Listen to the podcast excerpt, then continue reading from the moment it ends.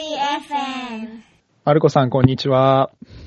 はい、えー、アンドレ先生、よろしくお願いいたします。先生やめましょう。もう 先生怖い。先生で僕、大佐って呼びますよ、じゃあ。す。やめてください。あの、松永で。はい。じゃよろしくお願いいたします。まずマルコ、さん、今、ヨルダンのはい。アンマンのご自宅からですよね。はい。えー、私はいろいろありましたが、結局帰る、こう、予定だったものが、まあ、帰らない、あの、方向になってきていまして、で、うん今、あの、ヨルダンの方に、あの、相変わらず住んでおります。うん。今、ヨルダンの時間は、えっと、何時くらいでしたっけ？朝の。朝の10時です。朝の10時ですね。うん。なるほど。はい。ね、アンドレス先生、ね、反対にずっとイラクに行きたいのに行けない状況が続いてますよね。そうなんです。戻れない、戻れないちゃんです、僕は。うん1月の本当に半ばに帰ってきて、その帰ってきた2日後にこのフェリー FM 最初初めて出たんですよ。もう、ねうんもう時差ボケがやばくて、うん 眠く、ちょっと朝方だったんですけど、眠くて、うんちょっとあまりこう、ろれつの回らないトークになっちゃったんですけど、うん。はい。それで、そう、その後、ほん、まあ、その時はあの、イランとアメリカのそのね、あの、対立の影響でミサイルが飛んできて外務省に帰れと言われ、帰ってきて、はい。で、はいそれが本当は2月終わりに解除されたんですよ。その渡航の禁止勧告みたいなのが解除されたんですけど、その4日後くらいかな、に今度はイラクがこのコロナの影響で日本人の入国を禁止にしたと。うん。早かったね。うん、イラクも早かったですよね、日本人のねは。そう。実はヨルダンは最後の最後ロックダウンして国境を閉めるまで日本人受け入れてたんですよ。あ、大丈夫だったんですか、ヨルダン。そう、実はね。で、なここにんだよ。な、ページの力が動いてるんじゃないかと私は思っているんですけど。っていう、そう、だったので、でも、ある時、もう3月、ヨルダンは3月の18日からかな、えーうん17日かに、あの、フライトが全部停止になったんですけど、うーん、うん。でで全部閉まったので、パレスチナ国境も、あの、陸路のパレスチナ国境も含めて全部閉まっちゃったので、キングセンブリッジも。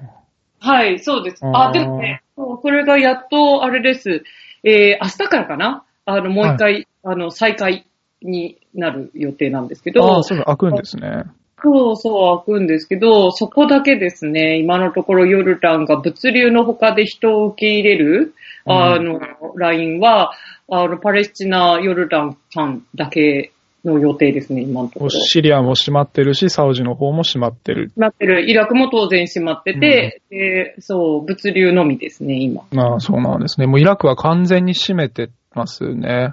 イラク側も閉めてて、ただ、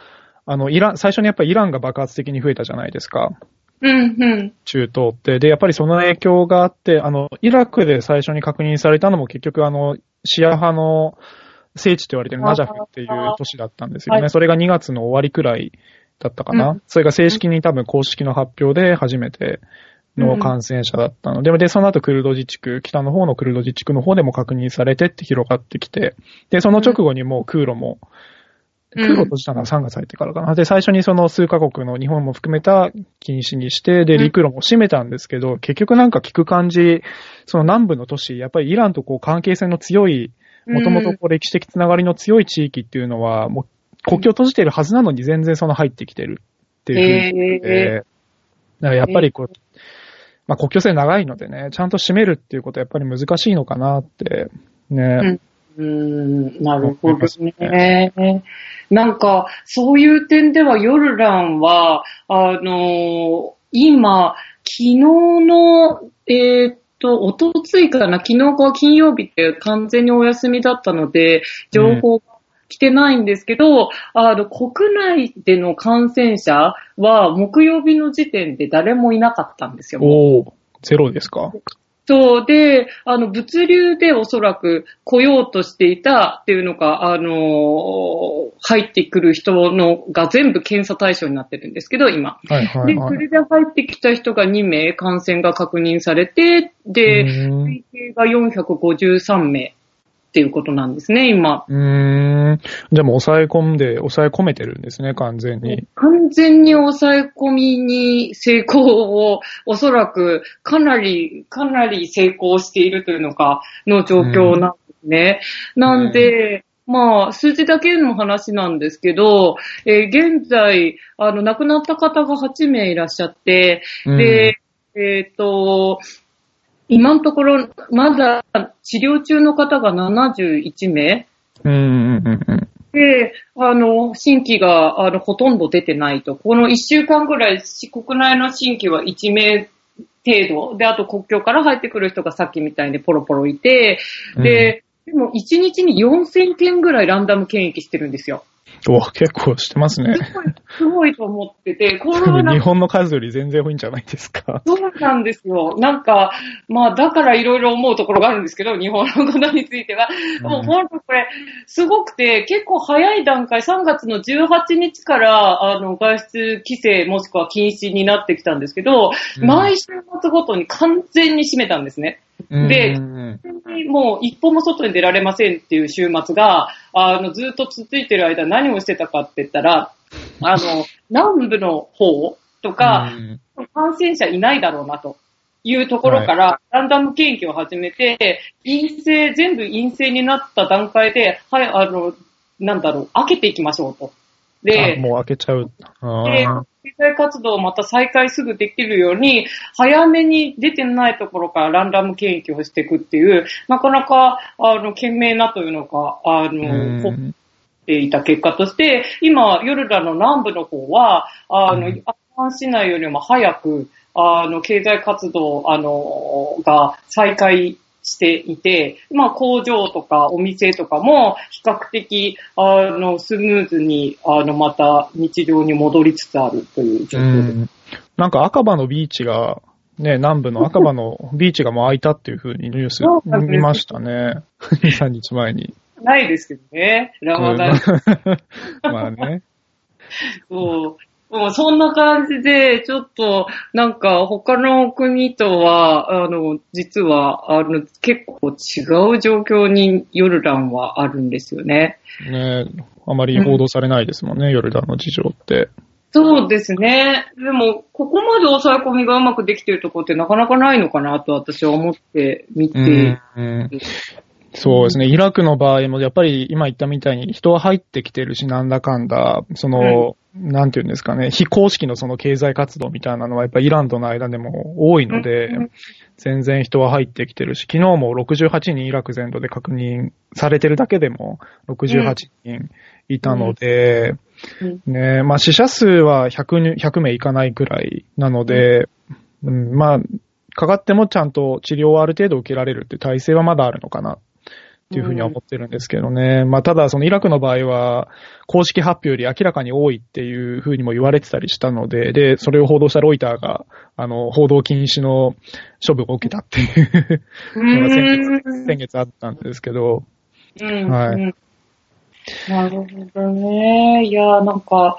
そうね。私も実は初めの方は、うーん、どれぐらい数字が、に信憑性があるんだろうって、ちょっと思ってたんですよ。一番、3の頭ぐらい。3月 ,3 月の2日に初めて感染者が出たので、ヨルダンは。で、その時点でずーっと1名だったんですよ。その人だけだったんですね。で、ななわけないだろうって。そうそう、なわけないじゃんって思ってたんだけど、で、なんか、まあ、ロックダウンするちょっと前に、パって数字が上がって、瞬間閉めたんですね。その直後に閉めたので、あなるほどねって思いながら、合わせてきたなわかりやすい、なかなかわかりやすい感じで、でも、でも、まあ、現在は、あの、うまくいっていると。で、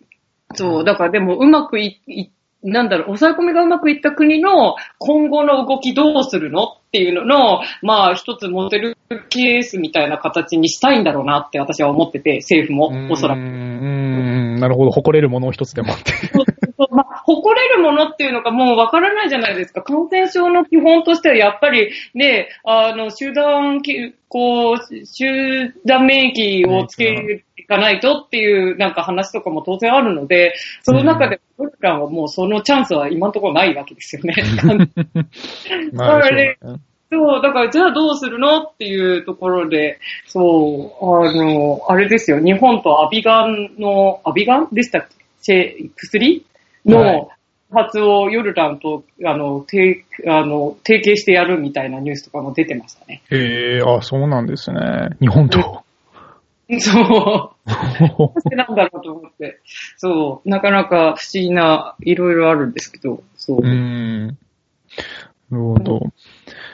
まあね、開けないと、結局、やっぱり経済活動を回さないと人は死にますもんね。それはヨルダンもイラクもそうですけど、こう政府の保障がちゃんとあるわけでもないし、うねん日雇い労働者っていうのはやっぱその日働いてお金稼がないと、うん。養まあ、家族養うもそうし、自分たちも食べていけないのでね。そうなんですよね。で、ただ、今現在ラマダン中なわけですよ、ヨルダンも。まあ、イラクもそうだと思うイラクも。はい。で、ラマダンってもともと経済活動かなり停滞する時期なんですよね。ですよね。みんな寝てますもんね、午前中ね。そうなんですよ。で、さらにヨルダンは今8時から6時までは外出ができるっていう状況なんですね。朝の8時。朝方の、はい。午前、はい。ってなると、これみんな寝てる時間じゃない？みたいな。そもそも寝てる時間じゃんみたいなところで、いや、なかなか、これ、こ結局、日常生活に徐々に戻りつつあっても、ラマダンが明けるまでは、うんそこまで活発にはならないんだろうなっていう、こう、ところもあり。まあ、本当にそう、だから、こう、感染があんまり拡大されないように、すごい、あの、政府もここは踏ん張って、あの、結構厳しめにしたんだなっていうところもありますよね。うん、そのなんか、はい、イラクの、はい、ちょっと面白いのが、ラマダン中にやっぱり増えてるんですよね。うーん。その、やっぱり大きい集まり、モスクでの集まりとか、街中でこうみんなで一緒にっていうのはできないにしても、やっぱりこの家族が集まるっていう状況があるんで、やっぱりそのラマダンに入ってまた、それまでやっぱり一週間くらい感染者数がかなり抑えられてたんですよ。うーん、うん。イイラクも。ただやっぱその後、ラマダンが始まってまたちょっと増えてきたかなっていう感じはありますね。そう、もともと私たちもそれを読んでて、あ、これはラマダン明けぐらいに私たち帰らなきゃいけないんじゃないかみたいな話。医療崩壊を犯して。そうそう。でも、あの、政府の方針として、初めはモスクはもう今年開きませんよっていう話が出てたんですけど、いや、でもさすがにイフタールができないような状況にはしないのかなって初め私たち見てたんですけど、結局ね、6時以降もは外出禁止っていうことになったので、うんここは、あの、感染、あなんて言うんだろう、こう、ウイルス対策と、その宗教行事は結構、まあ、それなりに分けてちゃんと考えてるんだなっていうところで、あの、そうん今回は偉い、偉いって言うと上から目線ですけど、あ、なんか健康判断だなってすごく思ってる。うん。ね、合理的な判断してますよね。うん。確かに。まあ、イラクもこうなんか、感染状況を見て、わかんないです。これクルド自治区限定なんですけど、こう段階的に経済活動をやっぱ認めていくっていう風な方策を取ってたりして、最初もう完全なロックダウン、買い物以外はダメっていうのがあって、ただその中でも、買い物だといい、やっぱり医療、医療とかですね、病院に行くとかっていう緊急の事情を除いてはダメっていうことになってたんですけど、それがやっやっぱりこうそうしてこう数を抑えられて、ただその後にまたちょっとずつこう解放、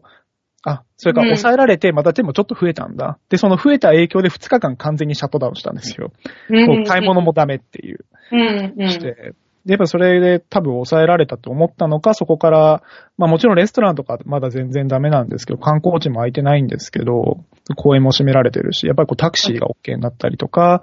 あと、うんまあ普通にこの、ね、靴屋さんとか修理屋さんとか、いわゆうんうる生活にちょっと必要なものだけど必需品ではないものとか、うんってものもこう今認め始め、あ認められ始めてるっていう状況ですかね。うんなるほどね。なんか、そういう点で、なんか、すごくヨルダンははっきりしていましたね。うん、そうなんですね。いいかダメか。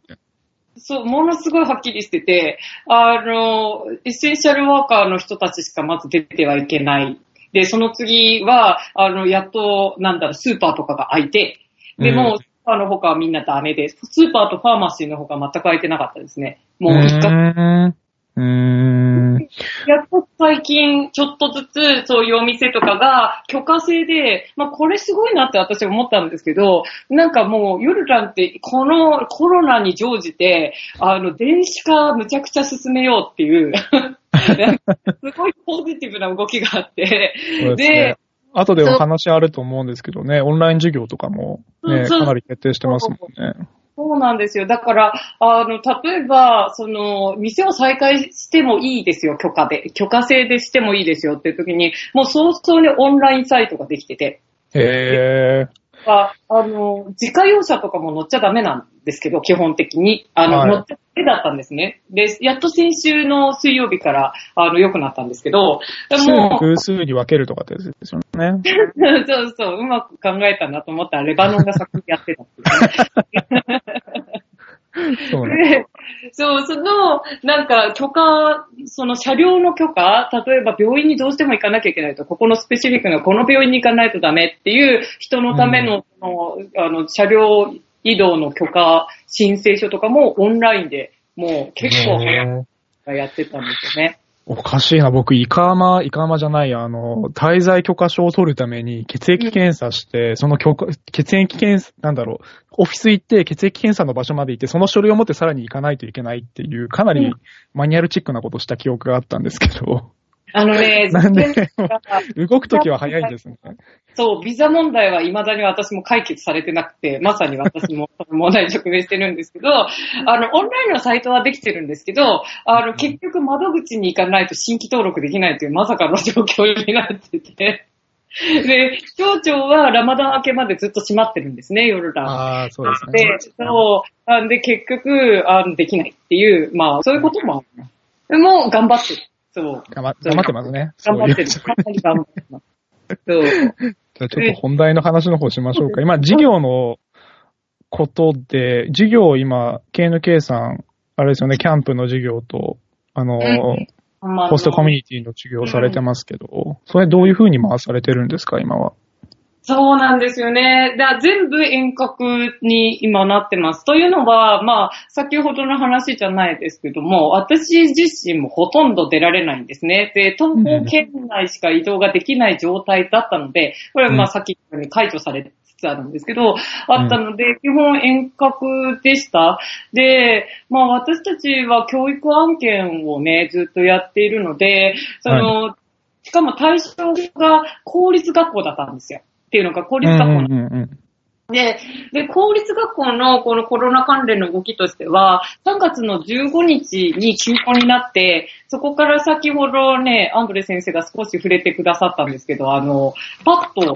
あの、速攻で、あの、オンラインとテレビチャンネルに切り替えたんですよ。うんうんこのうん早いなと思って、見事だなと思って見てたんですけど。で、なんで今、3チャンネル、あの、テレビが、あのー1から8、9から11、12って学年ですね。で、分けて、で、毎日こう、授業を配信しているという状況なんですね。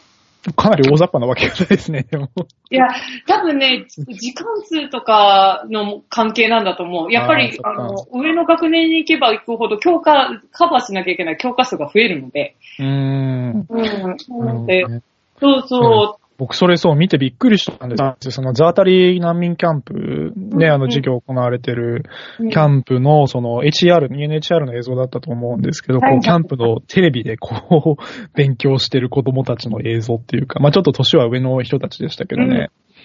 いや、あれ見て、うんえー、避難民キャンプでオンライン授業が行われてるっていうのはかなりびっくりでしたね。まあ、あの子頭の良さそうな子でしたけどね。まあ選ばれては、選ばれてましたね、多分ね。多分この子がいいっていうのを選ばれてるんだろうなと思いつつ。でも、でも、あの、やっぱりテレビを使ってるっていうのは大きかったと思うんですね。で、なんか、あの、まあ、アンドレ先生はキャンプにね、あの、なんだろう、に、あで仕事されていたかわかると思うんですけど、うんあの、キャンプの中って決して電波の状態がいいわけじゃないんですよ。もうクソ悪いですよね。言っちゃうと。そう。もう電話しか通じない時もありましたね。そうそう。だから結構ね、早い段階でロックダウンってすぐぐらいから、あの、大手の、あの、NGO さんたちがアセスメントをやってた、あの、結果が出てたんですね。で、それを見てたら、なんか、あの、アクセスできるっていう点では、ネットにアクセスできるっていう人たちはいっぱいいるんだけど、じゃあ、ちゃんとそれで、なんか、例えば動画を見られたりとか、そううんそういうができるかって言ったら、それはまた話が別だっていう回答が出て、でうーん、うんうんまあ、テレビみたいにずっとこうね、確実に見られるものにアクセスできるっていうなんか媒体を準備していたっていうこと自体は、あの、素晴らしいなとは思っています。そうですよね。まあ、テレビ持ってる家庭は、まあまあ多いですもんね。そう。ただ、ただ、あの、テレビでやってる授業の内容がめちゃくちゃアドバンスらしくて、あ、そうなんですね。わからないんだ。そう、聞いてもわかんないみたいな状況になっているらしく、それでそのウェブサイトを使ったフォローアップとかもしているっていうこう状況なんですよね。うーん。なるほど。ウェブサイトもそこで組み合わせてるっていう感じなんですね。でもなんかね、すごい、未だに多分混乱中だと思いますよ。なんか先週中間テストみたいなのがあるんですけど、ヨルダンって。あの、はいはい一月2回あるんですよ。中間が。うん、うん、うん。で、中間だったんですけど、なんか中間テストの時には、ログインしなきゃいけないんですよね。サイトに。はい、はい、はい。であの、子供、あの、子供、なんだ、生徒番号みたいなのがあって、はい。で、この生徒番号の、こう、を登録して、で、親の、あの、ラカムルワタに、なんだろう、ラカムルワタに、こう、まあ、ナショナル ID ナショナル、はい。うんを、あの、登録すると、あの、入れるところに、いそこから入って、それでテストを受けるみたいな形だったんですよ。ほう、まあまあ、うん、それくらいは必要なでしょうね。やっぱり本人が受けるっていう。そう、なんですけども、結局、あの、入る過程で打ち込んでる間に、あの、キャンプとかは電波が悪いので切れちゃって、ああ、はいはい。あ、そっか。そう、で、全然入れないっていう子供が、うちの先生のところに、あの、ずっと深夜まで来るっていう。まだ入れない、まだ入れない。でもまだ入れない。どうして入れないんだろう番号間違ってるのかなとか、そういう、もう焦った親御さんがいっぱい来てたっていう連絡を受けて。えー、ネットは。ね、本当にあれはどうしようもないですよね。あんな、あんな偏僻な土地に置かれてますから、キャンプが。そうそう。いや、なかなか考えましたね。うん。ね早い。でも早、その速さにはやっぱりびっくりしましたね。まあなんかずっと僕もまだそのワーキンググループ、 education sector のうんワーキンググループのメールリストには入ってるままなので、やっぱり情報入ってきてるんですよ。それ見る感じ、やっぱりすごい頻繁にメール送られてくるし、このアップデートもされてるので、やっぱりすごい早く対策練ってんだなって、その支援、支援団体の方でも思いましたし、まさかね政府、政府がここまでやっぱ早く動くっていうのはびっくりでしたね。ヨルダン政府が。まあ、あの、夜、いや、アンドレ先生もご存知だと思いますけど、日本人の顔見たら、あの、あの、IT、 education の、あ教育省とかでも、IT 機器を入れてくれってみんな言うぐらい、やっぱりもともと education 的なものには、すっごい関心があったんですよね。あ、そうなんですね。で、まさかの日本の方が遅れてるっていう。だからまあぜひこの状況を見ていただいて、今後は私たちにあの iPad くれとか言ってこないようにして。ねえ、日本はね、進まないですよね、結局。なかなかね、まあでもやっぱり日本が今抱えてる問題とヨルダンが抱えてる教育の問題っていうのは結構近くて、さっきのネットのアクセスの話もそうですし、うんあの、家庭だと、やっぱりキャンプの外でも同じように、そんなネットが stable に、あの、あるわけじゃないし、なんだったらもう切れちゃっててチャージできないとか、うーん。とかも当然出てきてて、で、なんか、先生たちと、あの、生徒のやりとりって、WhatsApp って、あの、LINE みたいなやつはいはい。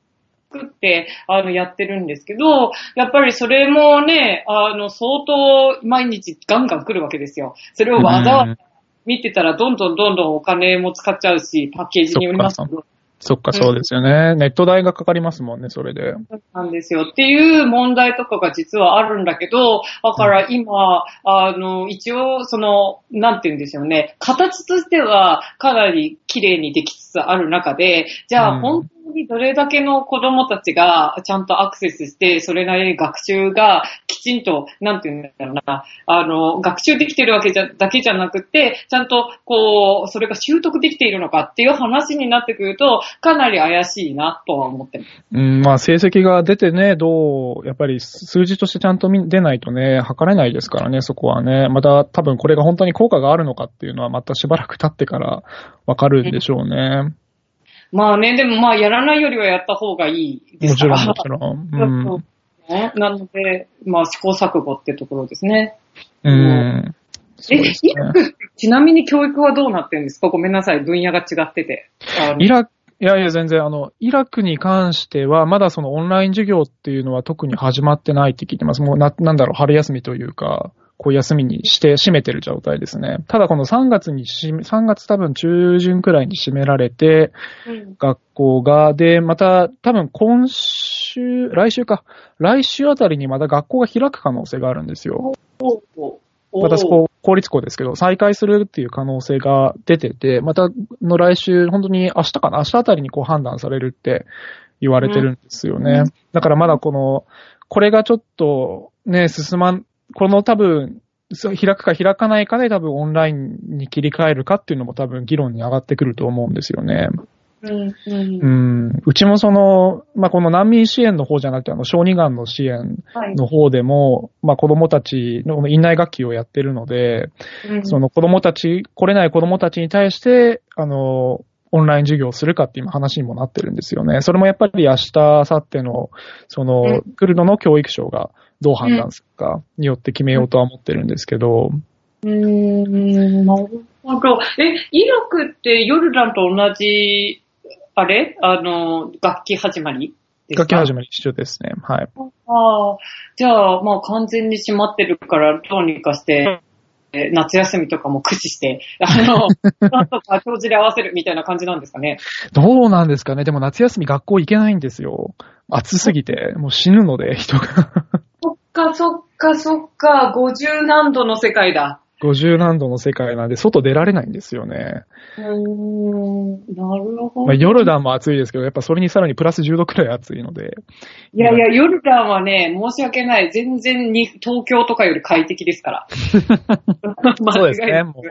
そう間違いない太陽の下に、元にいなければもう涼しいですからね、乾燥してて。そうですね。うん。そうか。いや、ほら、日本だとね、あの、楽器の始まりを変えるかなんていう話とかも今出てるじゃないですか。ああ、出てましたね。9月入学っていう。そうそう。だけど、ね、なんか、ヨルダンは多分もうオンライン始めちゃってるから、もうどんどんこう、あの、オンラインで、こう、できるところまでやろう、みたいな、多分、感じなんね。で、こんな国の状況は安定してる？あの、コロナ対策の国の状況は安定してるけど、おそらく学校開かないんですよ。あ、そうなんですね。やっぱりそこは踏み出せないんでしょうね。そう、おそらくね、まだ最終的に決定されてないですけど、でも校長先生とかがやっと学校に来て勤務をしてくださいっていうお達しが先週末出たぐらいで。仕事しろと。うんうん。もう、やっぱりオンラインで基本的にはやっていく予定みたいですね。あ、そうなんですね。まあでもちゃんとこうインフラが作れればね、質は後からでも持っていける可能性はあるのでね。やっぱりこうんう一気にせん、一気にこう作り上げたというのはすごいですよね。そうなんですよね。いや、シただ。うん。いや、ただ我々実は今、アンマンの方の授業では何をやっていたかっていうと、うんこう、社会性を育成するために、日本の、あの、学級会とか、うんうんうんこうあの、縦、まあ、縦割りはあれなんですけど、学級会、学校行事とかそういうものを、はいはい。こう、なんだろう、こう、ヨルダンの今日公立学校のカリキュラムの中になんとかうまく入れていけないかっていう試験実施をやってたんですね。はいはい。で、これ基本的にはやっぱり学校が集団生活を行う場所で、みんなが、こう、子供たちがあるところに集まって、で、まあ、喧嘩をしたりとか、まあ、なんか、あの、協力したりとか、そういうことを通じて社会性を育成していきましょうっていう話だったのに、学校社会って困っちゃったんですよ。確かにね、オンライン、オンラインでね、もう意味ないですもんね、社会性。オンラインで社会性ってどうやって育成されるんだろうってすげえ 結構考えてて、私は今。このままヨルダンの政府が結構前向きに、こう、オンラインの、あの、素材みたいなの、学校の教育、今後もね、コロナが終わって、積極的に使っていこうっていう方針なのであれば、ちょっとね、じゃあそこの中で私たちがやりたいこと、やりたかったことをどうやって入れていったらいいんだろうみたいなのも、結構真剣に考えなきゃダメだなと今思っています。うん、なるほど。うんまあ、再開しないことには続けられないですもんね、そちらの方の事業は。そうなんですよね。なので、結構まあ我々も基本的にはね、あんまの事業は公的資金いただいているということもあって、あんまりフレキシブルではないので、ガチガチな感じなので、まあ、うん、そうですね。こう、東京にうまく対応できてないうん。うちはその医療支援で、あの、ダラシャクラ難民キャンプっていう、うん、あの、クルド自治区にあるシリア難民キャンプ、だいたい1万1000人、2000人くらいが住んでるキャンプの、あの、妊産婦の支援を主に行ってるんですけど、うん、やっぱり、もうキャンプ自体がこう完全にロックダウン状態、締められてるので、あの、キャンプ内での移動は、まあ、制限はされてるけど、ある程度は認められてるっていう状況で、あの、キャンプ内でもお店は開けたりしてるんですけど、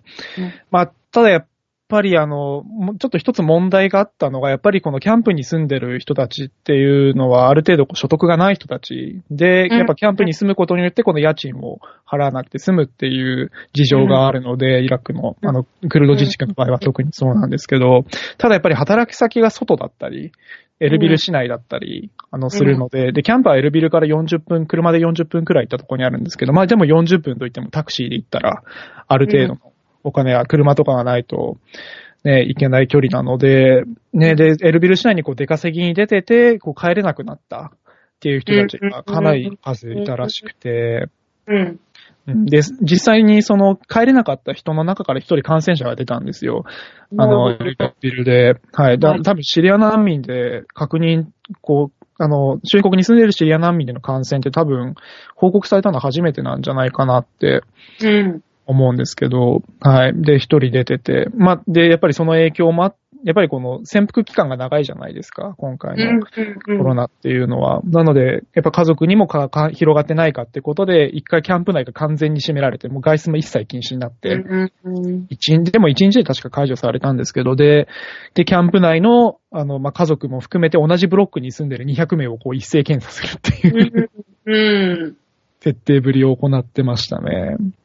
ねえ、いやー、で、ダラシャクランキャンプもそうですけど、いや、ザータリもそうなんですけど、やっぱり密集度が違うじゃないですか。ねえ、すごいガッチガチに住んでますもんね。そう、まあ、パレスチナ難民キャンプとかもそうなんですけど、夜間も。もうやっぱりあの密集加減で、やっぱりもうどうやってよ、こう対策しようって言ったらもう入れないことしかないじゃないですか、基本的に。ね。うん、そう、だからうちのスタッフも本当に入れなくて、うちのスタッフもそうですし、このクルドの自治政府が持ってるチャリティー団体の職員も、うん、あの、もう本当に一番上のトップの人とか、本当に必要な人以外はもう完全に禁止されて、あと、医療関係者ですよね。お医者さんとか、外から来るお医者さんとか以外はもう全部完全に禁止されて、だからうちのスタッフも1ヶ月近くずっと入れない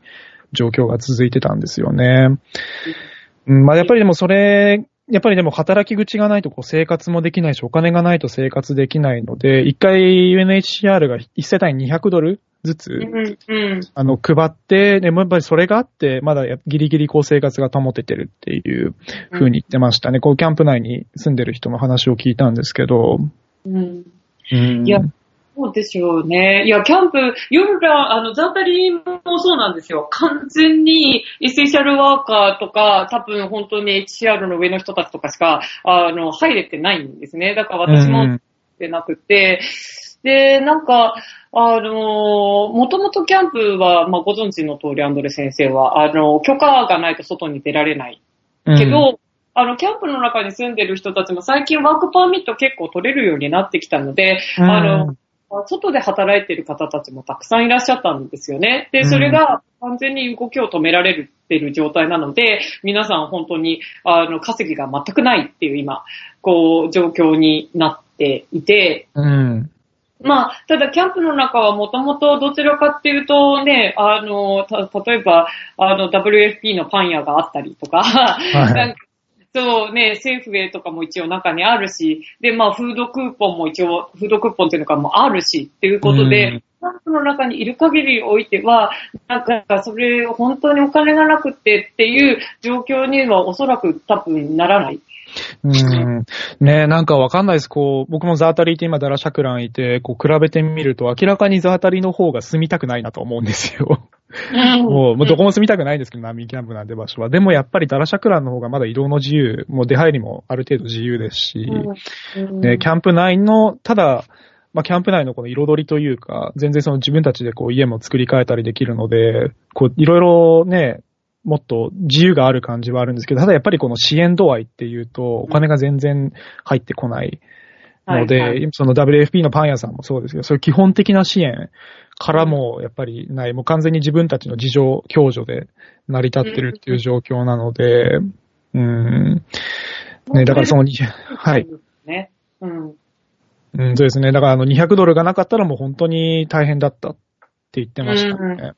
うんうちもやっぱりこの緊急的にちょっと医療、あの薬の支援が必要っていう過程がちょっとあって、で、そこだけ、あの、うちのスタッフの一人が元シリア難民で、シリア人のスタッフがいて、うん。彼女のこう、つてで、あの、うん。ま、あの、薬を届けてもらったりはしたんですけど、はい。うんまあ、良ければ多分来週くらいからまたキャンプにもスタッフが入れるようになるので、そしたら、あの、続けての妊産婦の支援ですね。まあ、あの、粉ミルクの支援であったりとか、うん。っていうのを再開したいなとは思ってますね。うーん。ねやっぱり、そう、これ私もすごく感じたことで、おそらくね、あの、ジムネットさんのスタッフの方たちも持ってると思うんだけど、こう、電話で聞いた情報とかって、もちろん聞ければいいけど、やっぱりうん。自分の目で見てみないとわからないっていうことって多分たくさんあって、私は少なくで、これまさに今遠隔支援で私が一番困ってることなんですけど。なんだろう、やっぱり、それだけ話を聞いても、いや、自分の目でどういう状況なのかきちんと確かめてみたいみたいなところ、空気感とかも含めて。うんでそれが、もうこれ私もキャンプ入れないので、あうんここにもサイトも行けないとかっていう状況になると、本当にできなくて、うんでこれ結構、ね、ジムネットさんとかって結構長く、あの、場合によっては遠隔でやらなきゃいけない。まあ、それはおそらく、あの、イラクの情勢が原因だと思うんだけど、そうですね。うんが、そう、過去にもあったと思うので、いや、こういう時どうすする、どういう、こう、工夫というのか、あの、もともと準備しておかなきゃいけないかったんだろうな、みたいなのって、ちょっと見てみたい話そうですね。うちはこのやっぱレポートのシステムっていうのをかなり、まあもともとあまりちゃんとなかったんですけど、今回のこの、あの、事態を受けて、で、僕も、あの、今イラク、イラクに戻れてない状況なので、こう、スタッフ一人一人一人にこう、レポートをしっかり書いてもらうっていうことは徹底してますね。あと、こう、やっぱ、仕事の証拠としてじゃないですけど、あと、こう、事業の経過の報告として、こう、写真をちゃんと撮ってもらうとか、ビデオを撮ってもらうだとか、そう。はこのね。っていうことはかなり義務義務としてやってもらってますね。でもスタッフもこう、最初はやっぱちょっと戸惑いつつもこう適応してきて、じゃないですけど、うんね、あの、言わなくてもやってくれたりとかっていうのはしっかりしてて、まあでもあとは家から、まあずっとこのロックあのエルビル自体もこうロックダウンっていう状況で、スタッフも最初数日行けないって状況だったんで、完全に家からの仕事をしてもらってたんですけど、そういう場合は、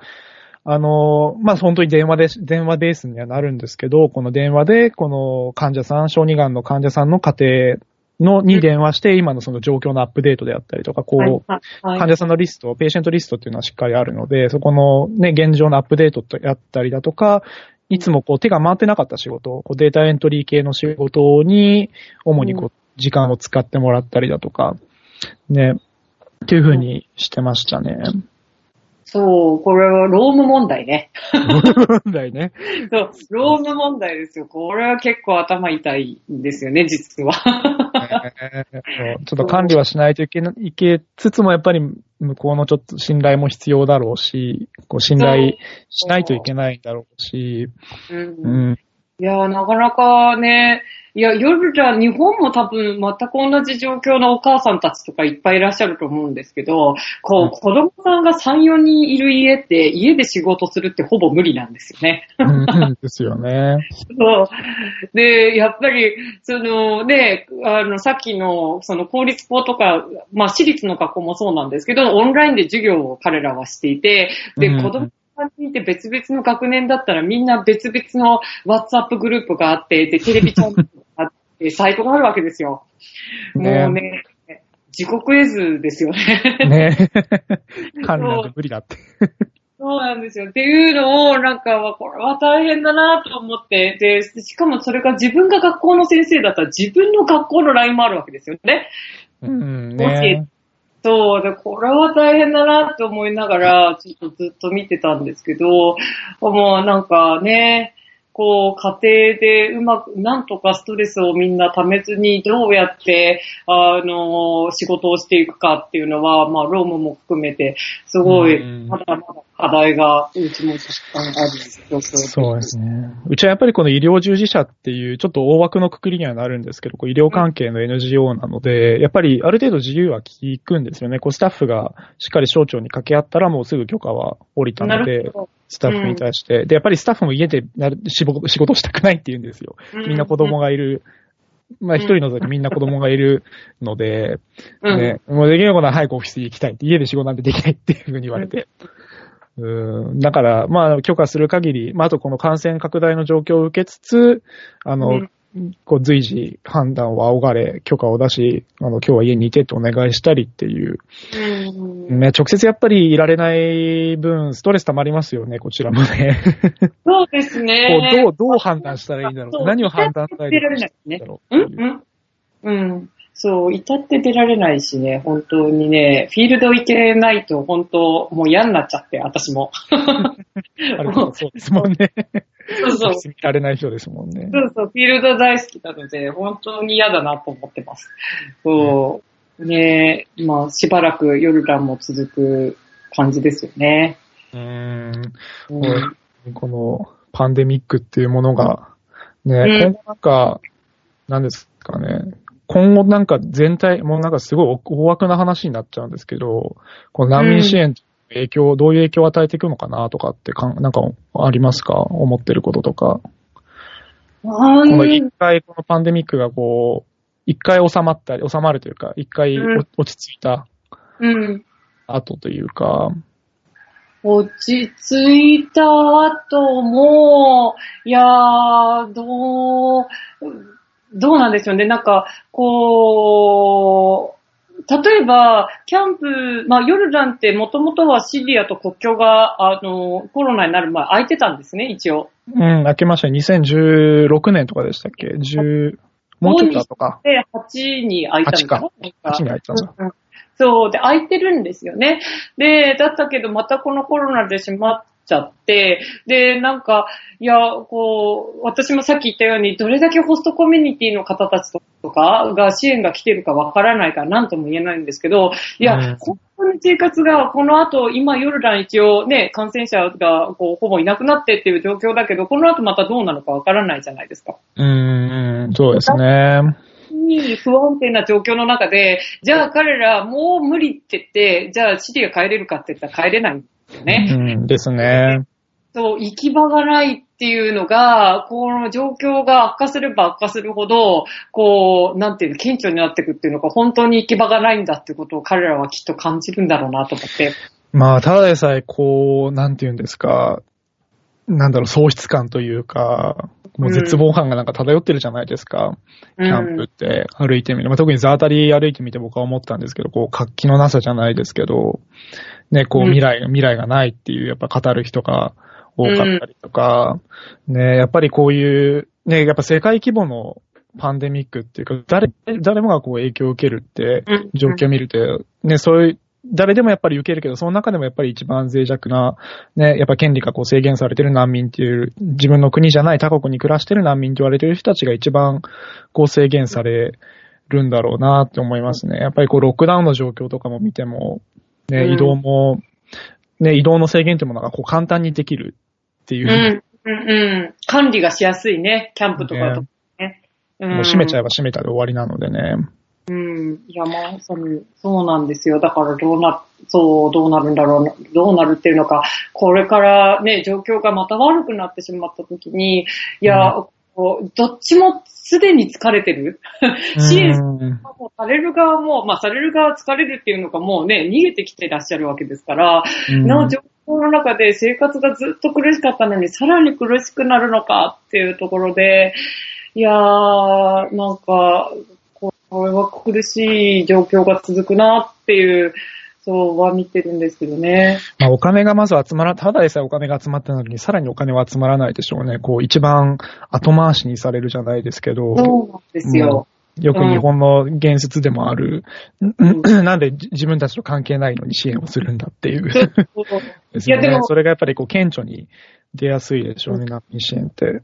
そう。いや、本当にそうだと思います。だから、ね、うち、キャンプの方の事業は100%自己資金なので、うんそう。まあ、助成金とかはいただいてるんですけど、公的なものはいただいてないので、はいでそう考えるとなかなか、そう、こう、まだね、許可、あの、教育省から許可取れてる、あの、期間の間のファンドは集まってないんですよ。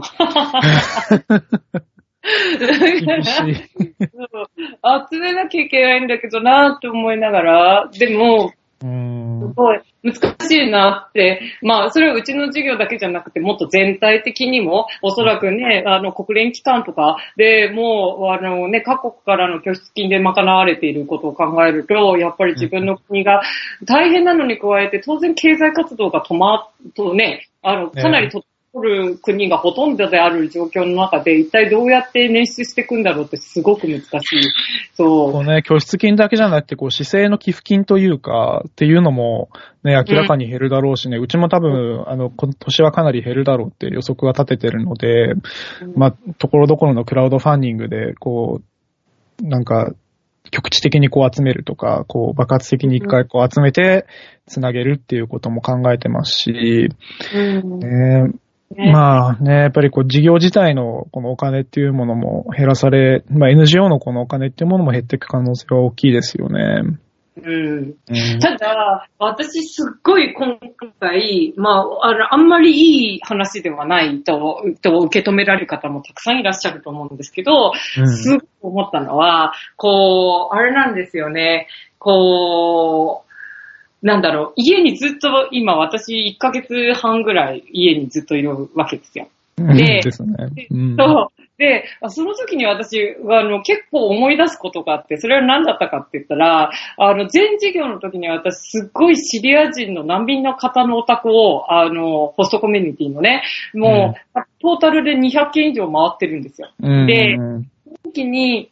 なんか、まあ、クエスチョニアがあっていろんな質問をさせていただく中で、なんでヨルダン来たんですかっていうの質問を私の興味で入れてて、いろんなお話聞かさ、聞かせていただいたんですけど、うんやっぱ、この中で、こう、家、こう、シリア国内をどうやって逃げてきたかお話をされている方がたくさんいらしたんですね。うん。で、で、彼らって、こう、なんだろう、一つの、自分の住んでた街で戦闘が始まって、で、あの、い例えば3ヶ月とか、半年とか、1年とか、まあ当然学校も行けない。で、いや買い物もままならない。電気もない、水もないみたいな状況で、あの、どこにも逃げ場がなくてずっと家にいたっていう話って結構聞いたんですよ。うん。あ、そうなんですね。で、おっとと、私たちは、はから、なんか、くしくもこの状況の中で、まあ、家からあまり出られないじゃないですか、今。で、うん自分が、まあ、そういう環境に置かれたことって今まで一度もなかったので、で、なんか、こう、ずっと家にいる中で、あ、こういう不思なんていうんですか、こう、なんだろう、こう、制約があって、こんなストレスで、こんな大変なんだっていうのを、やっと、散々話聞いてた時は、まあ大変ですよね、なんて言いながら、でもうん、ちゃんと分かってなかったことが、ちょっとだけ分かった気がするんですよね。ちょっと自分ごとになった。そう。ねうんうん、それ確かにわかりますね。結構このロックダウンが始まった、まあいろんなヨーロッパの諸国とかでも始まった時に、いろんな写真が回ったじゃないですか。これがこの学校に通えないってことだよとか、うんそれをこう、なんだろう、シリアの子供たちの写真であったり、それにこう言葉が付け加えられたりっていうのがかなりの量拡散されてて、まあかなり一時的な現象でしたけど、それは。うん。ねやっぱりそれでこうこ、思いを馳せるじゃないですけど、こう、ある程度共感できる人も多かったんで、僕も今やっぱ共感してますもん。日本でやっても、こう、電車に乗ることもほぼなくなりましたし、今、もう家の、家から出ない人っていうのが圧倒的に多いので、うん。ね。ね、キャンプ暮らし、なんで、長い人だと、8年？ザータリの場合、まあね、6、7、8年ですね。うん。やってるって、で、キャンプからもほとんど外の、キャンプの外から出られないっていう状況じゃないですか。うんこう、ピャンパーミッションがない限りは。で、子供たちに至っても外に出るなんてほとんどないわけじゃないですか。キキャンプ以外から。うん。で、なんかこういうことなんだなっていうのが、そちょっとわかりましたね。う。ねいやー、なんかまさに、こうね、あの、北半球はみんな今一番ベストシーズンじゃないですか。で、私、毎年毎年子供に言われたんですよ。キャンプの子供に、いや、ピクニック行きたいって。うーん、うーん、ピクニックね。そう。で、キャンプの中は、ピクニック行けないわけですよ。あの、許可が取れないんですね。で、公立の学校で、あの、キャンプ会だったら申請制なんですけど、一応やろうと思えばできるんですけどね。でも、キャンプは無理なんですよ、もともと。うん、で、えーなんかほら、山梨県が、あの、ゴールデンウィーク中に 人を受け入れませんみたいな やつが。あれ見て、いやー、これ、あーで、私そのニュース見た時も、やっぱり、あー、キャンプね、この子いつもピクニック行きたいって言ってたなとう思って。よぎりますよね、そういうそう時。そう。だからそういうことが結構いろいろ今回、まあ私はね、話をたくさん聞いてるから余計つなげられる何かっていうのがたくさんあるのかもしれないんですけど、うんあ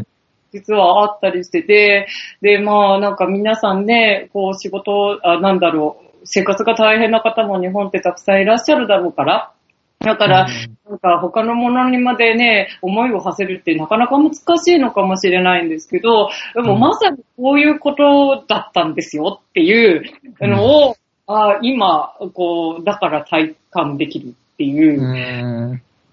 ことであるなとは思いましたね。ね、まあ本当にこの状況がね、いつ終わるかももしかしたら終わらないかもしれないですからね。うんこの、まあ、もしかしたら一時的にまたこう経済を開け、またこう経済活動を許可して、でまたこう広がり始めたらまた抑えるっていううん状況またしばらく続く可能性ありますからね。うん。かなり。ねもうなんか、だから本当にね、あの、日本の文脈とはまたちょっと違うけど、いや、うん。もう本当にシリア国内ってこんな感じだったんだろうなって私思って、その、うん。戦闘が収まって、また次の他のところであってとか、またなんか、あの、武装勢力が戻ってきてみたいなのの、なんか、それと、みたいな、こう、例えば、こうね、一般の方たちの生活レベルに当てはめると、うんの、例えばね、の動きとしては、あ、こういう感じなんだろうな、とっていう。うーん。ねえ、そうですね。僕もいつ日本を出られるのやらですけど。いや、こちらは反対に日本に帰りたいんですよ、私は、本当は。交換しますよ。僕、ヨルダンはいいかな。戻るならイラク、イラクに戻りたいかな。戻りたいですよね。そう、あの、乾燥の季節に、あの、化粧品とかも買わなかったから、顔もカッピカピですよ。だけど、そう、日本に一回戻っちゃったら、ヨルダンは本当に、あの、厳しいので、あの、国外からの、あね、入国が。なので、もう戻ってこれないです、多分。その保証がやっぱりないとね、無理ですよね。ちゃんと戻ってきても、もし、もしかしたら2週間だけの隔離措置だけでまたすぐ仕事に戻れるっていうんだったらいいかもしれないですけど。うーん、それをね、今後どういう措置になるのか私もわからないですけど、じゃあ、春子さんまた、ヨルダンか東京か、もしくはイラクかわからないですけど、お会いできることを楽しみにしております。はい、私もちょっと帰りたい。本当は帰りたい。あの、もう顔もカピカピですし、そう、あの、お風呂にも入りたいんで、そう、ちょっと、そうですね。なんか、でもアンドレ先生としては多分、早く戻りたいっていうところですよね。戻りたいですね、僕は。うん。ねうん。わかりました。ねお後がよろしいようで。はい。ではでは、またじゃあ、お話ししましょはい。あまた、はい、機会がありましたら。う。はい。うんはい。ではありがとうございました、今日は。はい、こちらこそありがとうございます。良いドライブを。はい、ありがとう。はい、わかりま良い。週末を。はい、そちらも良い週末というのか、ゴールデンウィークをお過ごしください。そうですね。5連休です。ねえ、うん、楽明しんで。日仕事ですけど。お疲れ様です。うん。はい。ではまた。はいではでは、はい失礼します失礼します。Fairy FM